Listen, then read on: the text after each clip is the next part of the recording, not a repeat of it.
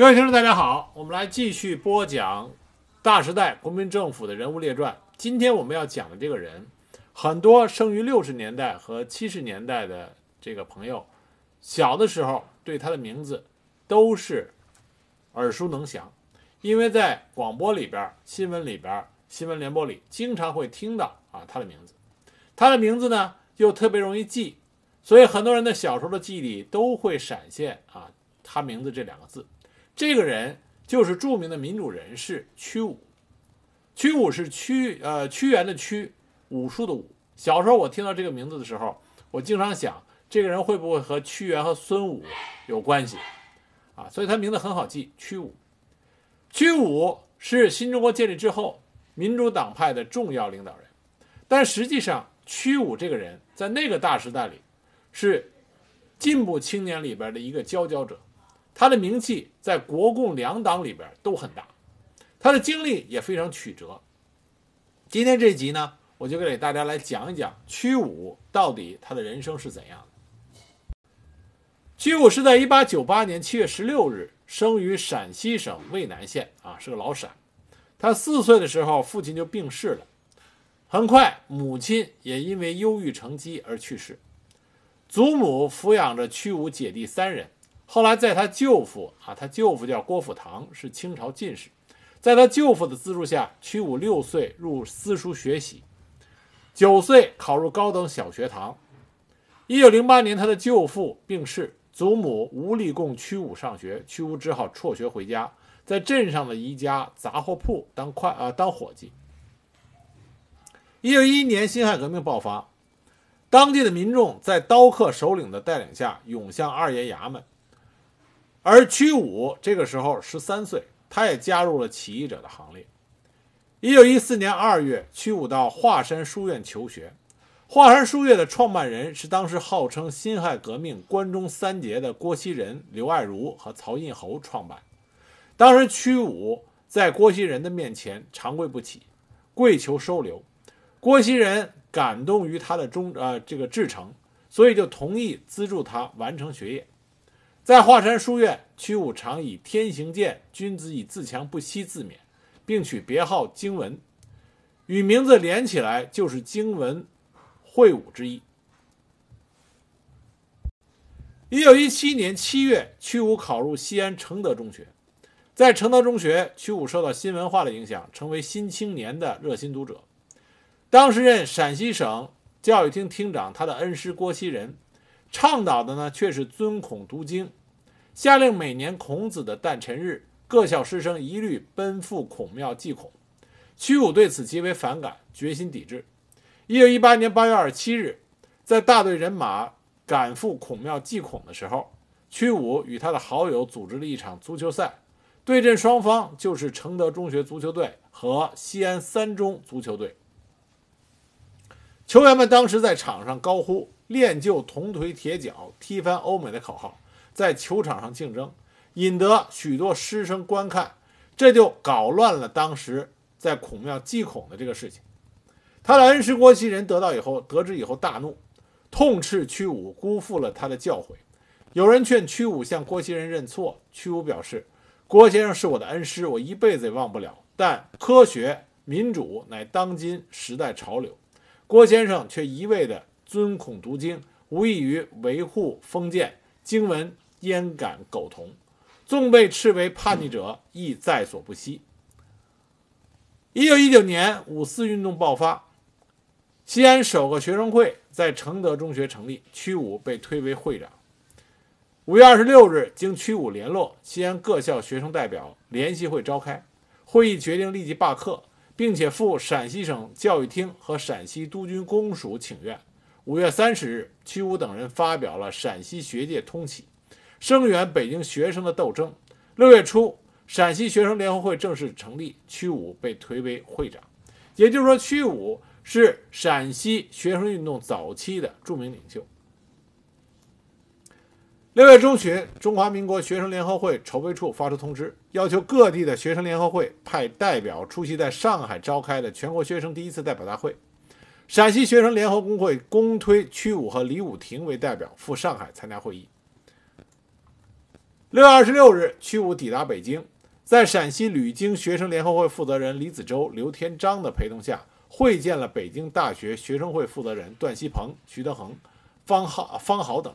啊，这个段锡朋将来有机会给大家讲一讲五四运动的三位主要领导人之一。六月二十七日下午二时，包括陕西学生联合会代表请愿团在内的全国七个团体五百多名代表来到新华门，刚当场公推姚建南、王俊、赵彦文、屈武等十一名代表求见中华民国大总统徐世昌。徐世昌派教育部次长、教警察署长等出面，自己并未露面。代表们坚决要求见徐世昌，当晚在新华门外通宵静坐。六月二八六月二十八日上午，徐世昌亲自接见请愿代表，代表们提出了三个要求：一、不保留山东，则合约绝不签字；二、决定废除高徐济顺两路草约；三、立即恢复南北和会。徐世昌不谈三项要求，而让学生代表要安心读书，不要操之过急，并称国家大事自有政府权衡等等。屈武当时义愤难平，就奔向大厅的中央，向徐世昌高呼：“我们的国家都快要亡了，我们都快要做亡国奴了。像这样，今天丢青岛，明天丢山东，不用多久，整个北方都不是我们的了。如果政府还是麻木不仁，置正义要求于不顾，我们就只有以死力争了。”说完。屈武长跪痛哭，随即以头撞壁，血流如注。这就是在五四运动中赫赫有名的血溅总统府事件。这也给屈武在全国的学生运动中，在全国的学生中赢得了极高的声望，也让很多革命的高层对他开始啊关注。六月二十八日晚上，北京政府召开内阁阁员紧急会议，最终决定同意代表们的要求。即日电告巴黎和会中国代表团，拒绝在巴黎合约上签字。六月二十九日，大总统徐世昌命令国务院正式发布文告，称学生代表所陈三事，政府已尽决心，即应竭力进行，以慰众望，当与国民共之。一九一九年七月初，屈武和李武亭到达上海，这个时候，中华民国第一次全国学生代表大会已经闭幕。时任陕西靖国军总司令的于右任正在上海，在那个大时代里边，陕西啊，后来的西北军也好，十七路军出自于陕西的杨虎城也好，尽管这些都在中国的大时代里呼风唤雨，但是公认的陕西国民革命的领袖只有一个人，这个人就是于右任。于右任是国民党的名宿，而且于右任写的一手好书法，他在国共双方。威望都非常的高。那么，所有的陕西子弟参加革命，见到于右任的时候啊，只只要于右任在那所城市，这些陕西子弟都会去拜访，而于右任对提携后辈也是不遗余力。屈武登门拜访于右任，因为屈武在之前血溅总统府的时候名声大噪，所以于右任看到他以后非常欣赏这个具有进步进呃进步。思想的热血青年，于人就把他去引荐给了孙中山。这是屈武第一次见到孙中山。在这次第一次见面中，刚开始屈武还是很拘谨的，因为毕竟孙中山是革命领袖。但是很快，在孙中山热情洋溢并且和蔼的谈话里面，屈武逐渐打开了啊他的胸怀，开始跟孙中山。讲述着自己的理想和自己的抱负，这让孙中山对他刮目相看。两个人第一次会面，交谈了两个小时之久。孙中山对屈武这个年轻人很是赏识，对他的个人能力和胆识也十分认同。因此，几天之后，孙中山与于右任见面的时候，就对于右任说：“说你引荐的这个陕西小同乡屈武与我会谈，令人欣喜。”他一身虎气，锐不可当，大可造就，真乃青年英雄。我们党现在就需要这样有胆识、有作为的年轻人。因此，孙中山提议由于右任和邵元冲这两个国民党元老作为屈武的入党介绍人，尽快的给屈武办理入党手续。几天之后，在上海，由于右任和邵元冲两个人直接介绍，屈武加入了中国国民党。他的国民党证书编号是特字五零六三六号。是中国国民党早期的党员之一。屈武在后来他的回忆录里不止一次说道：“对于一个刚满二十一岁的青年学生来说，孙中山先生对他的器重，让他感到如此殊荣，出乎意料。”那么，在上海的这短短啊的一个多月的停留中，屈武因为经常去于右任的家里边，他和于右任的大女儿于之秀相爱了。一九二零年的春节前后，屈武得到于右任的资助，考入了天津南开中学。啊，在这之前，一九一九年的八月底，屈武曾经返回西安，重组了全陕学生联合会。一九一九年十月六日，为了抗议陕西军政大局啊当局挪用教育经费，屈武曾经组织西安各学校的五千多名学生赴陕西省政府请愿，遭陕西督军陈树藩和陕西省省长刘振华的镇压，屈武被逮捕。当时，陈树藩和刘振华两个人曾经密谋要杀掉屈武，平息学潮。后来，经过陕西革命党人胡景翼和其他教育界名流的协助。屈武逃离，来到了晋国军总部所在地三原，啊，被于右任给救下来了。在考入天津南开中学之后，一九二二年四月，屈武与于右任的长女于志秀在北京结婚。八月份，屈武考入北京大学。十月份，经李子洲和刘天章的介绍，屈武加入北京共进社，并迅速成为该社的重要干部。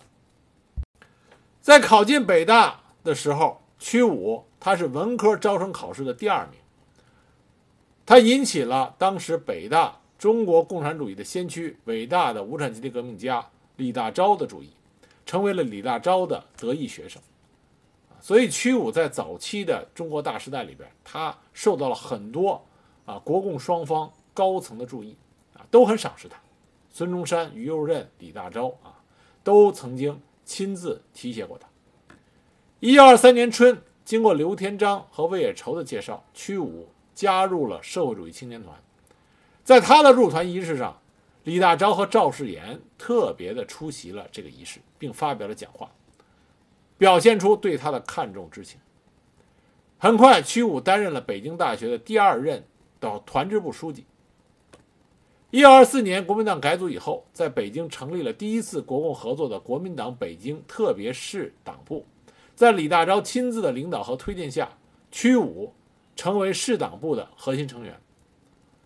屈武的回忆录里称，李大钊是他人生中最难忘的导师，是李大钊的教诲坚定了屈武毕生为中国的崛起而奋斗的信念和决心。一二五年初，屈武转为中国共产党正式党员，他的介绍人是王若飞和刘天章。一二四年八月。李大钊派屈武赴胡景翼军队中协助工作。早在1921年9月，胡景翼的部队就接受了直系的改编，驻扎在京汉铁路沿线。胡景翼欢迎屈武，任命屈武为高级参议，参与决定重大的决策。1924年10月下旬，冯玉祥、胡景翼、孙岳等人发动北京政变，占领北京，屈武是重要的参与者。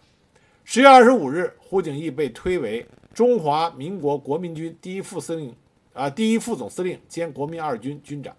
十二月初，国民二军向河南省进军，击败直系吴佩孚，屈武随军前往，协助胡景翼恢复了京汉铁路总工会。一二四年十二月下旬，胡景翼派屈武赴北京，向李大钊报告河南形势，并邀请李大钊视察河南，同时派屈武赴天津，代为探望抱病北上的孙中山。因此，李大钊事情繁忙，暂难赴河南。于是，屈武就赶赴天津去探望孙中山。这是他第二次面见国父。第二次见面的时候，虽然孙中山这时候身体不好，但是他看见屈武以后，第一句话就说的是：“青年英雄，我们又相见了。”那么，屈武就送上了他老丈人于右任先生和李大钊教授的问候，并且转达了胡景翼的要求和李大钊的意见。在听取了屈武对于西北学生运动以及北京段祺瑞政府的新动向，还有河南局势的汇报以后，孙中山表示自己因为病魔缠身，力不从心，已经没有办法去他想去看看的河南啊，去真正的实地考察了。他嘱咐屈武向胡景翼转致问候。那孙中山呢，就想派屈武作为他的私人代表去西北陕西，啊，做革命工作。这代表着孙中山对屈武的赏识和信任。临行前，孙中山亲笔给屈武写了介绍信，还把印好的宣传大纲和其他的宣传材料交给屈武，让他赴陕西作为他的私人代表开展宣传工作。那屈武也没有辜负国父对他的期望，多次赴陕，四方奔波两个多月，用各种机会宣传国民党一次啊一大会议的精神，宣传孙中山关于召开国民会议的思想和主张，使陕西全省的国民会议促成会很快的建立起来，圆满的完成了孙中山交给他的任务。一九二四年十二月下旬，胡景翼派屈武赴北京，向李大钊报告河南形势。几任屈武陪同李大钊赴河南开封，胡景翼和李大钊就湖南施政啊河南施政进行会谈。会谈之余，屈武陪着李大钊与国民二军的部分重要将领见面并交谈，视察开封周边地区。一九二五年二月，从陕西回到河南的屈武，帮助胡景翼部与刘振华和韩玉坤等部作战，取得了豫西大捷。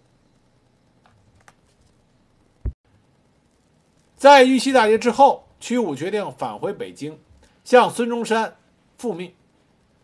他刚到北京，他的岳父于右任先生就告诉他，孙中山先生已经到达北京，但是已经是肝癌晚期，病情一天比一天加重。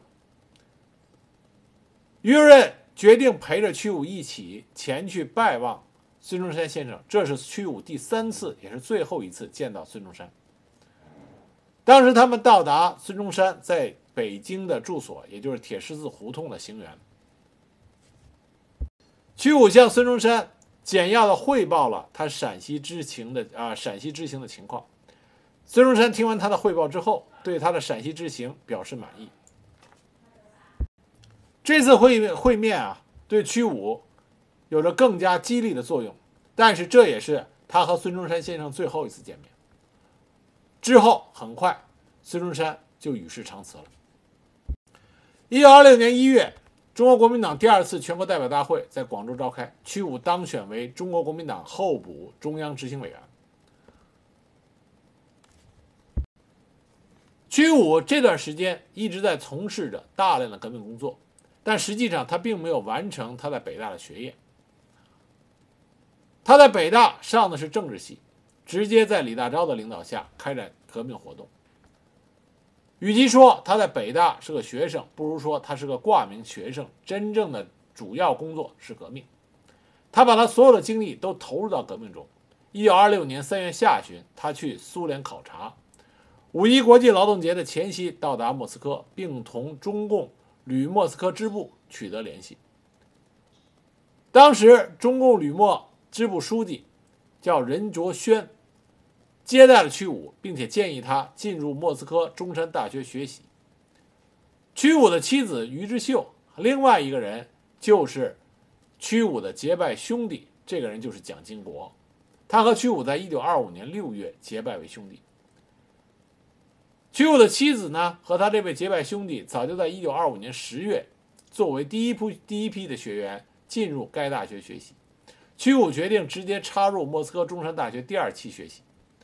按照有关规定，屈武由中国共产党员转为联共党员。和屈武同班的人还有邓小平、蒋经国、乌兰夫、傅钟、余秀松等二十二人。一二七年夏，中山大学第一期学生即将毕业之际，第一次国共合作破裂，国民党清党，李大钊在北京也被张作霖给杀害了。八月一日。中国共产党领导的南京啊南昌起义爆发，同日在南昌的《民国时报》发表了中国国民党第二届中央委员会中的中国共产党人和左派中国国民党人联署的中央委员宣言，谴责蒋介石和汪精卫。消息传到莫斯科，当即在中山大学的师生中引起反响。而在这份中央委员宣言的二十二名中央委员中，就有屈武的名字。他和宋庆龄、邓演达、谭平山、毛泽东等人并列，而同一时间段发生了另外一件重要的事情，就是蒋经国发表了书面声明，公开谴责他父亲蒋介石。这两件事儿，使得这对结拜兄弟屈武和蒋经国在中山大学里边名声大噪啊！很多人都问，到底哪一个是蒋经国，哪一个人是屈武？八月下旬，中山大学的大部分留学生都已回国。屈武在送别了妻子于之秀以后，就与左权、刘云等五人被保送进入莫斯科伏龙芝军事学院学习。苏联方面特意为屈武等人设了一个班。一年之后，廖伯承从苏联高级步兵学校转入该班学习。屈武在伏龙芝军事学院学习三年期间，1928年夏，于之秀以通共的罪名被中国国民党清党委员会逮捕。而他的父亲于右任公开的说，他要全始全终做一个国民党元老，对自己女儿的被捕从未过问。最后还是由中国国民党元老李烈钧保释于之秀出狱出狱，但是于之秀被迫发公开发表声明，和屈武断绝了夫妻关系。这个消息传至莫斯科，屈武得知了这个消息以后，只能黯然神伤。他和于之秀两个人感情是非常深厚的。一九三零年四月，屈武与一个名字叫做妮娜的苏联姑娘结婚。新婚未到一个星期期，屈武突然接到命令，要求他与刘伯承等六人于翌日的清晨启程回中国。屈武呢，就决定服从党的召唤回国。可是当列车开动的时候，看到自己的新婚妻子在站台上哭昏，屈武难以抑制自己的感情，不顾刘伯承等人的劝阻，在离莫斯科最近的小站上下车。于当日下午赶回到妮娜的家中，准备安顿好新婚的妻子之后再回国。次日上午，屈武就到伏龙芝军事学院党委汇报，表示愿意立即回国。院领导当时让屈武先回家，等院里研究以后再答复。此后，屈武又多次催问，结果得到答复都是尚未研究。五月下旬的一天，两名武装人员突然闯入妮娜家，宣布屈武被拘留，随后将其关入伏龙芝军事学院的禁闭室。院长艾德曼上将亲自审讯屈武，艾德曼认为屈武突然返回十分可疑，怀疑屈武是日本间谍。经过半年的审讯和关押，屈武最终以违反军纪罪判处赴摩尔曼斯克劳改场流放十年。摩尔曼斯克呢，距离北冰洋很近，是苏联北方最大的劳改区。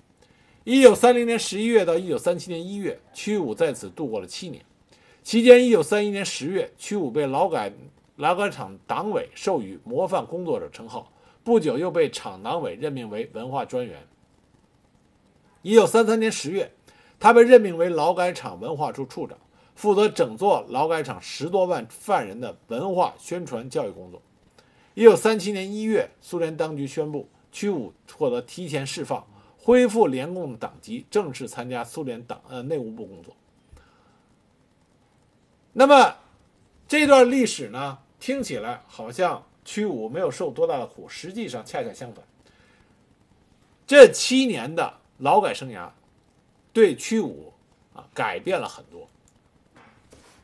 据当时中国驻苏大使后来的回忆啊，说屈武是怎么找到啊？很多人都以为屈武失踪了，屈武是自己后来又找回到驻苏联的中国驻苏联大使馆。据这个大使回忆，当时在莫斯科有一天。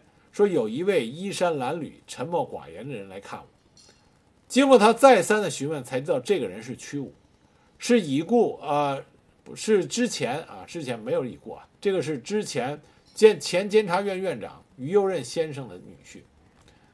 那么屈武就对大使说，他是在一九二五年或者一九二六年到莫斯科，当国共分裂之后，苏联怀疑他是反革命分子，做了十年的苦工，被人被派去。挖白海隧道，因为过去没有干过吃力的工作，他在北极非常吃不消。幸亏当时苏联负责的官员发觉他虽然是一名工人，但有相当高的教育水准，因此叫他做鼓舞同啊同犯啊同犯士气的工作。他们指示他要和其他犯人混在一起，告诉那些犯人，如果在刑期中好好工作，一定会释放他们，让他们恢复正常生活。他一直把这些话讲给其他犯人听。当他刑期届满啊届满的时候，看守人员告诉他可以自由的时候，他不知道何去何从。苏联人派他正式担任监狱的管理员，待遇相当好。但他得知现在中国正在和日本开战，他急于返回中国参加伟大的抗日战争。苏方帮助他到达了莫斯科，他希望大使能够帮忙找他的岳父要钱和护照，以便回国。那么大使就告诉他一切没有问题，会替他安排，让他一个星期以后再来见我。过了三周以后，他才来大使馆，并不是一个星期之后，因为他说啊，屈武说，上次见面之后，他决定去看场电影，结果电影要半个小时以后放映，他想趁机看一下新建的地铁，结果闲逛的时候，治安人员怀疑他是间谍，就把他逮捕了。花了三个礼拜的时间才清查他的资料，搞清楚。那么大使就告诉他说，这段时间要特别小心，一天以后可以把车票跟他准备好。到了约定时间，屈武又没有见面，因为他离开大使馆以后，到一家大百货公司的货窗前去看里面摆的物品，结果又被逮捕。这次清查的资料，警方用了一个礼拜。就这样反反复复，最终屈武的岳父。已经得到他消息的当时任国民政府监察院院长的于右任，通过中国驻苏大使馆向苏方提出交涉，这样才把屈武屈武送回了国内参加抗战。一九三八年，经过于右任和邵力子的关系，屈武得以安然地回到国内。于右任老先生对这个女婿真的是钟爱有加，而他的女儿于之秀也对屈武有着深深的爱意。始终等待着杳无音讯的屈武能够回国重归于好。一九三八年十月，屈武抵达重庆，住在于右任家里边。一九三九年一月，中共中央南方局在重庆成立，周恩来任书记。屈武从《新华日报》上看到消息，马上就去找周恩来。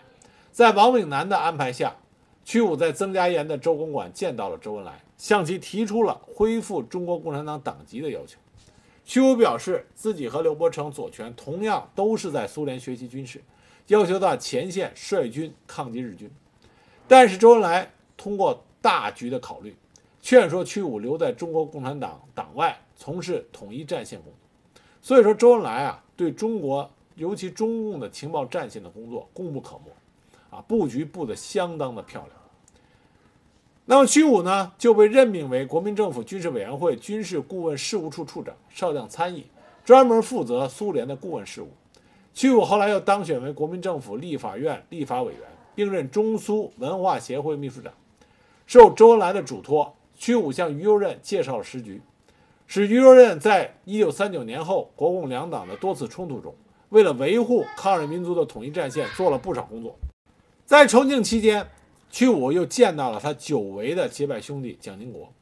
关于屈武和蒋经国的关系，我们到时候再专门啊，在这一集我们会专门花花一点时间给大家专大家专门讲一下啊。屈武和蒋经国两个人的结拜兄弟之情还是非常深厚。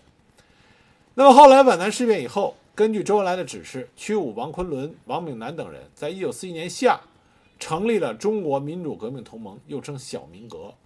这个组织呢是中共中央南方局直接领导的外围组织。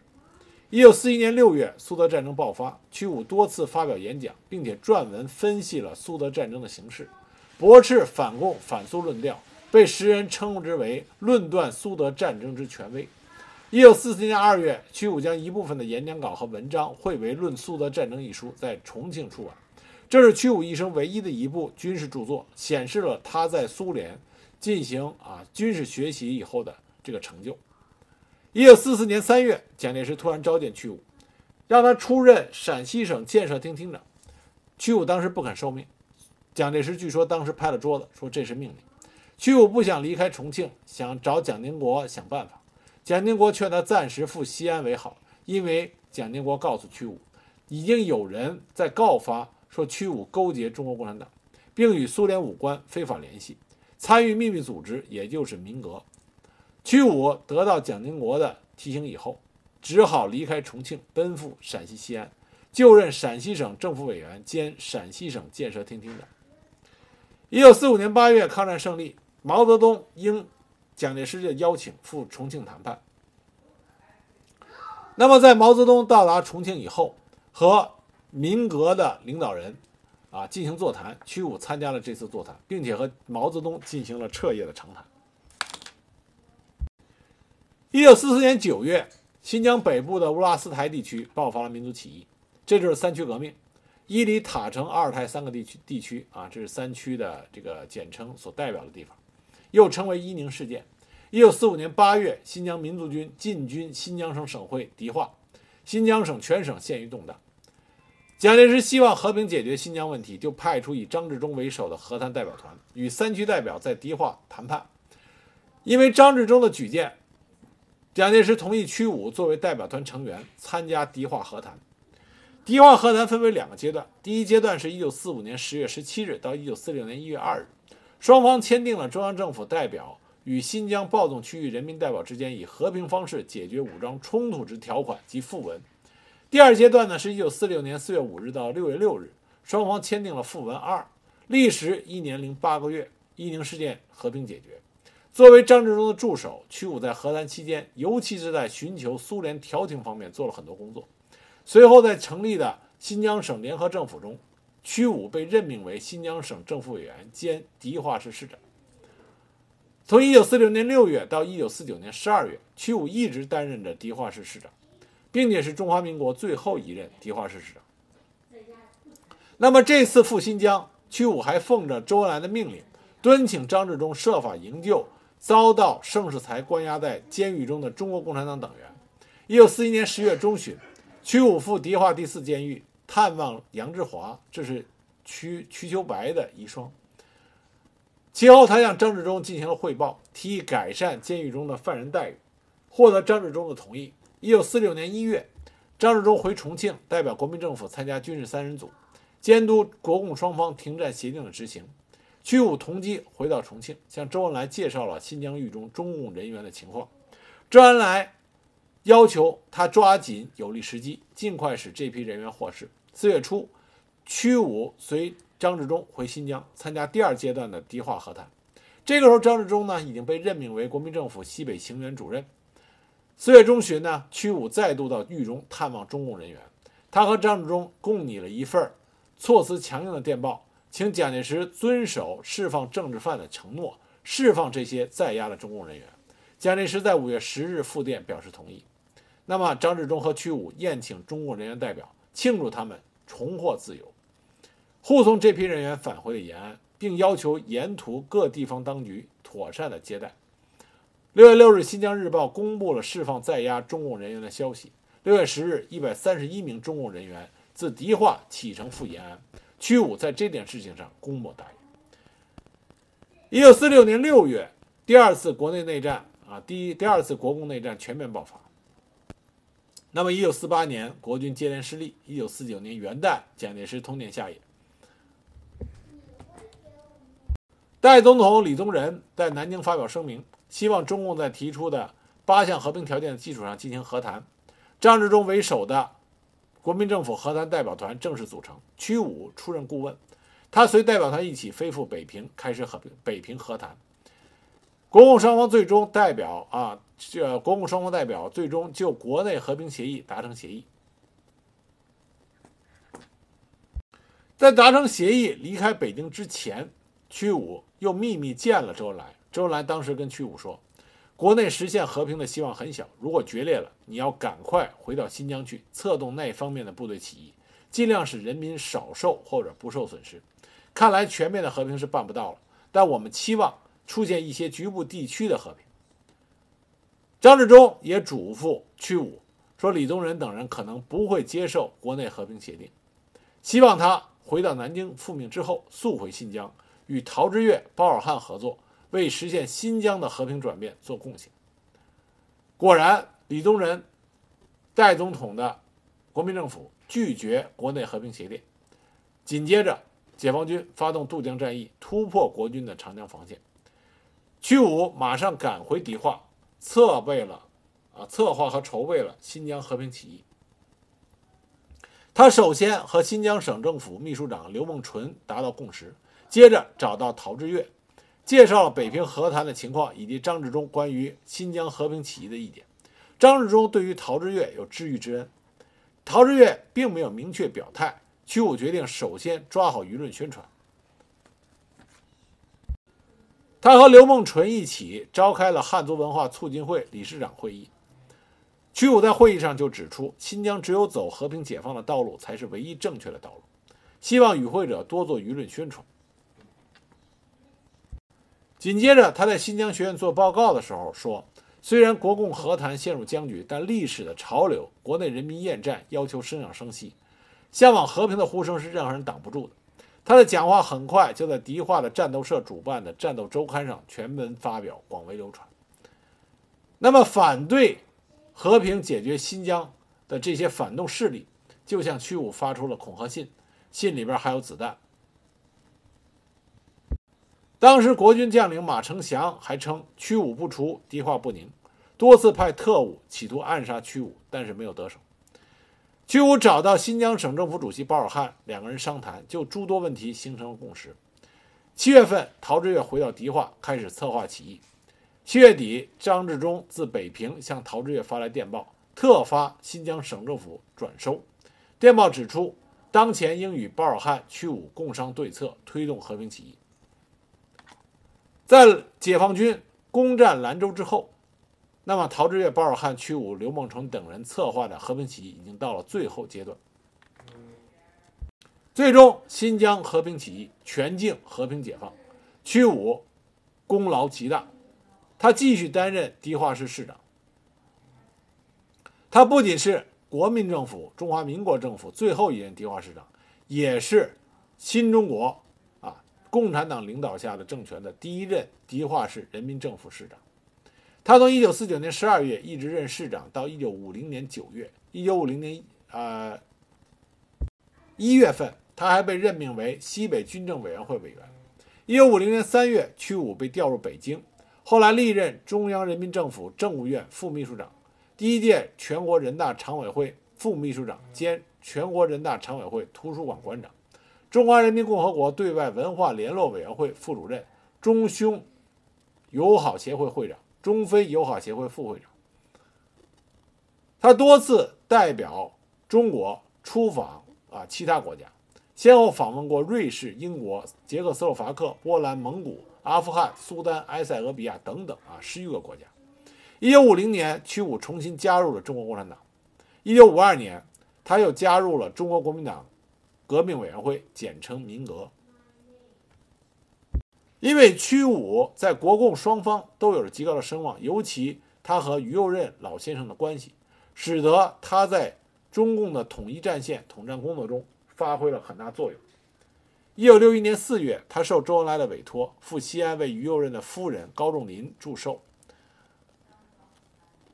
在文革中呢，屈武受到了很大的冲击。他其中最大的一个罪行，就是关于他在新疆的时候，为中国共产党，啊营救了被关在监狱里的那一百三十多名中共党员。这件事情反而成了他的反革命罪行。当时空军政治部来了几个人到北京红霞公寓，找到屈武，要他交代在新疆营救中共党员的问题。刚开始，屈武是坦率的如实相告，可这些人根本听不进去，反复纠缠所谓的叛徒问题。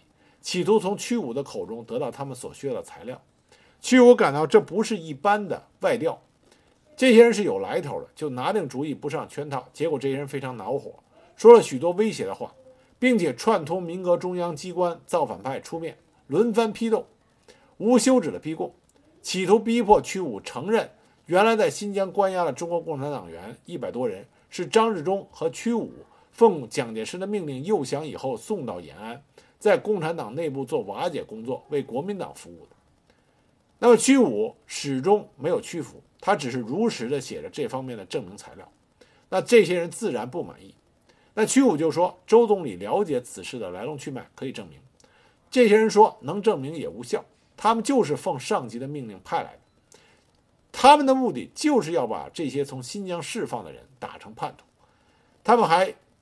利诱屈武说：“珍惜这次立功的机会，如若不肯证明这些营救出狱的人是叛徒，屈武本人就要坐牢。”那么屈武当时义正言辞地跟他们说：“要尊重事实，要让他诬陷好人，这绝对办不到。”于是空军外调人员向民革中央机关造反派反映说：“说屈武的态度极坏，不肯老实地回答问题，要民国造反派从旁协助，打消其气焰。”当时屈武呢，在有一天深夜就被叫到了一个房间，当时这些造反派就说：“说你个反革命的老家伙，今天不承认在新疆的问题，就揍你。”说着就往屈武的头上猛击一拳。屈武当时就火了，指着造反派的鼻子就问：“毛主席不让打人，你为什么打人？将来咱们算账。”这些人呢就被屈武的斥责呢吓得没有太多的动手。可是过了几天之后，他们又把屈武揪到民革中央的机关公开批斗，高呼打倒反革命的两面派屈武。在反复威胁无效之后，这些人对屈武就真动了手，他们用皮皮带抽打屈武，啊，把他打倒在地。可是屈武也没有被屈打成招。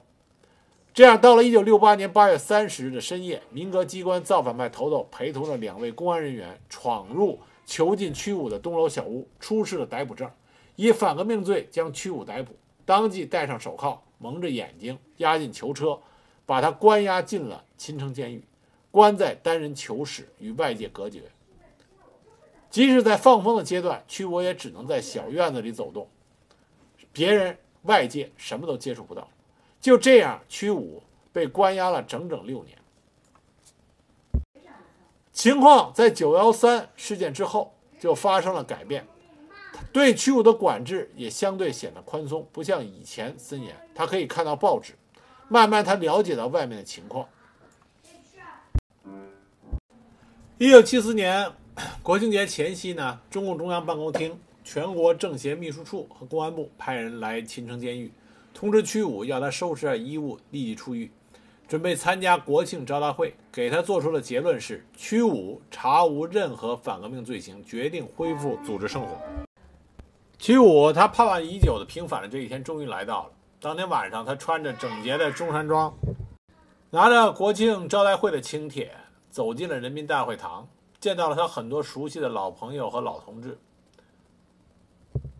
而屈武的被平反是在周恩来直接的啊指挥下完成的，在国庆招待会的名单上，是周总理亲自增加了八个人的名字，其中就有屈武。而这个名单在周总理加上名字之后，报送给毛主席审批，毛主席当场就圈阅同意了，这样屈武就被彻底平反。一九八三年，屈武当选为政协第六届全国政协副主席。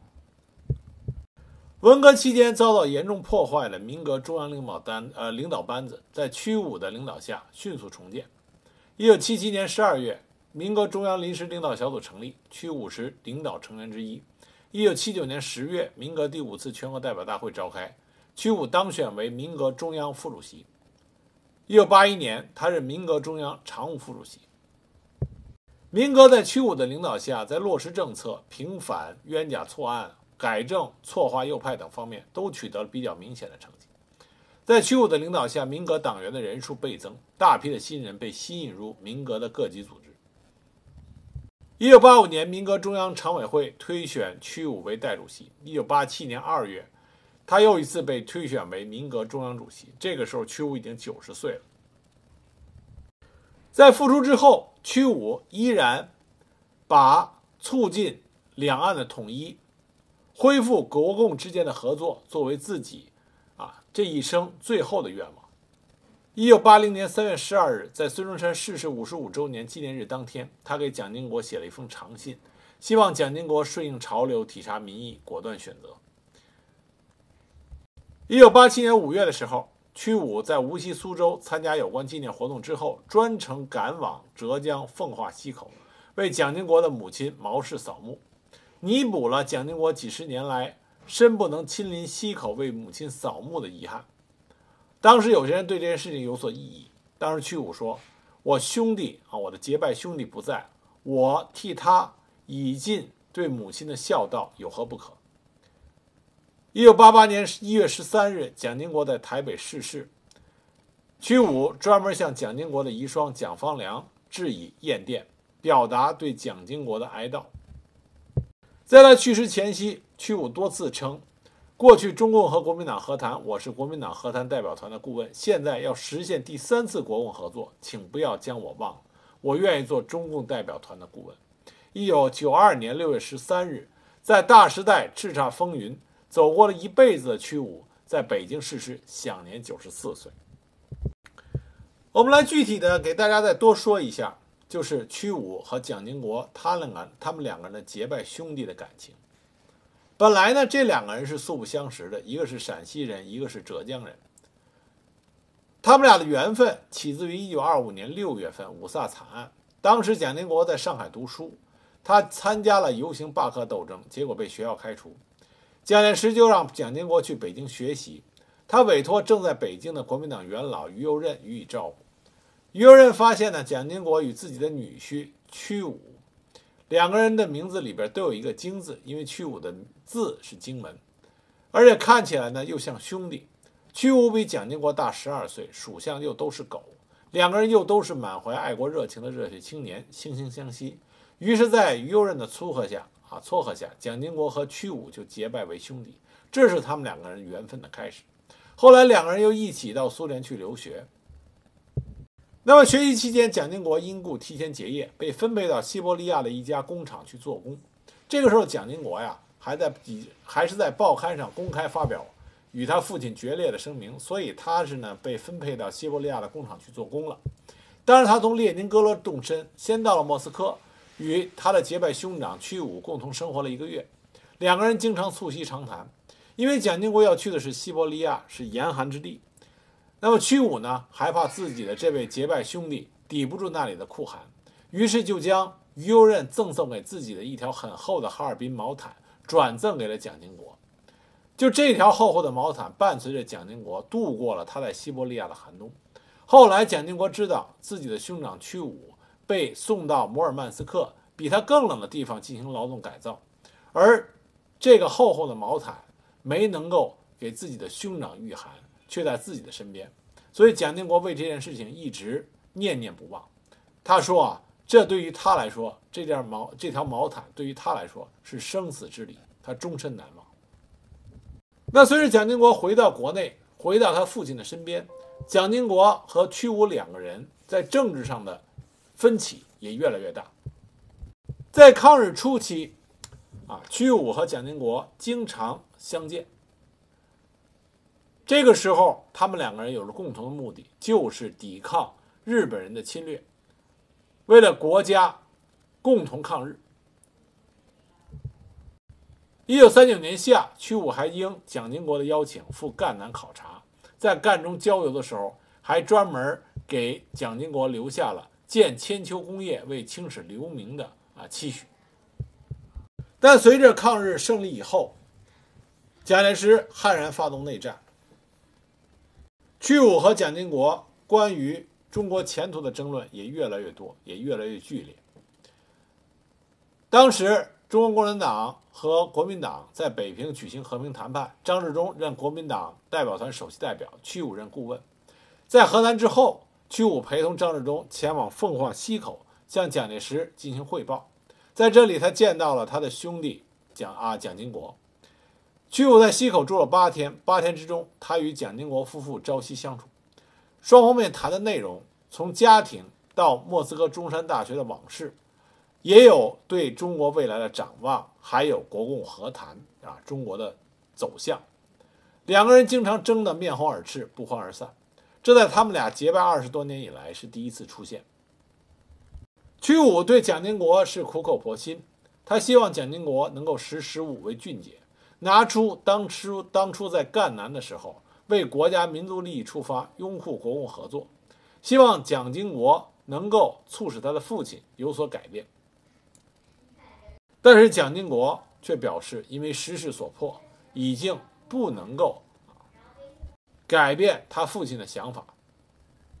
在屈武陪同张治中第二次飞往溪口的时候，他只在溪口逗留了一晚。他再一次和蒋经国进行恳谈，进行规劝，以尽兄长之责。最终，两人在机场分别的时候，蒋经国与屈武紧紧拥抱，不忍分手。他深情地跟。啊，蒋经国当时深情跟屈武就说：“说经文大哥，我们很快会相见的，祝你成功。”屈武也说：“经国老弟多多保重，后会有期。”可是这一别，这对情感深厚的结拜兄弟就再也没有能够啊再次见面。新中国建立之后，啊，中国共产党始终没有放弃和台湾进行关于统一的和谈。其中最接近和谈的一次，当时新中国这边啊，中共这边打算派代表在澳门与台湾代表进行接触。大陆方面的代表派出的就是屈武和徐兵，而台湾方面的代表是蒋经国。本来这对结拜兄弟有机会再次相见，可是后来啊，因为种种原因，这次本来预想设计的会谈得以中断，未能取得结果。屈武没有得到机会去见到他的这位结拜兄弟。蒋介石病故之后，蒋经国成为台湾地区的真正领导人，屈武抓住一切机会，想尽一切办法。啊，劝说蒋经国能够做出有利于中国的这个决断。一九八零年三月十二日，在孙中山逝世五十五周年那天，屈武向蒋经国写了一封长信，以及两人当年在赣南相聚、相期、青史留名的情景，希望蒋经国能够顺应潮流，体察民意，果断选择。一九八四年五月，屈武借第一次国共合作六十周年、黄埔军校建校六十周年的机会，发表了与台湾国民党朋友谈第三次国共合作问题，并向蒋经国先生进言的文章。在文章中，他提出来希望蒋经国能够三思，完成祖国统一的大业。一九八八年，在蒋经国在台北因病去世的时候，屈武专门给。蒋经国的遗孀蒋方良女士发了一封，呃，情深意切的唁电。这份唁电表达出来屈武对蒋经国念念不忘的那种深厚的友情啊。屈武这一生可以说年轻的时候在中国叱咤风云，国共两党高层对他极为赏识，属于青年才俊，在北大学识卓越。在国民党那边啊，有于右任对他的赏识，有孙中山对他的赏识，在共产党这边得到过李大钊先生的精心的提携，但是因为他在苏联的曲折经历，使得他没有继续他的辉煌，反而遭到了不小的打击和挫折。但是他并没有放弃，在回到国内之后，认清楚自己在国内的形势。再次利用自己的身份和地位，为着新中国的建立做出了杰出的贡献。在新中国建立之后，又为两岸的和平统一，啊，为祖国的统一大业做出了不懈的努力。所以，屈武呢是在大时代中国共两党交集之中的一个重要人物啊。这也是我们这一集给大家讲的啊，屈武。希望大家能够通过我的讲解，能够进一步的认识到这位在中国的大时代里边历经将近一个世纪之久的啊革命人物。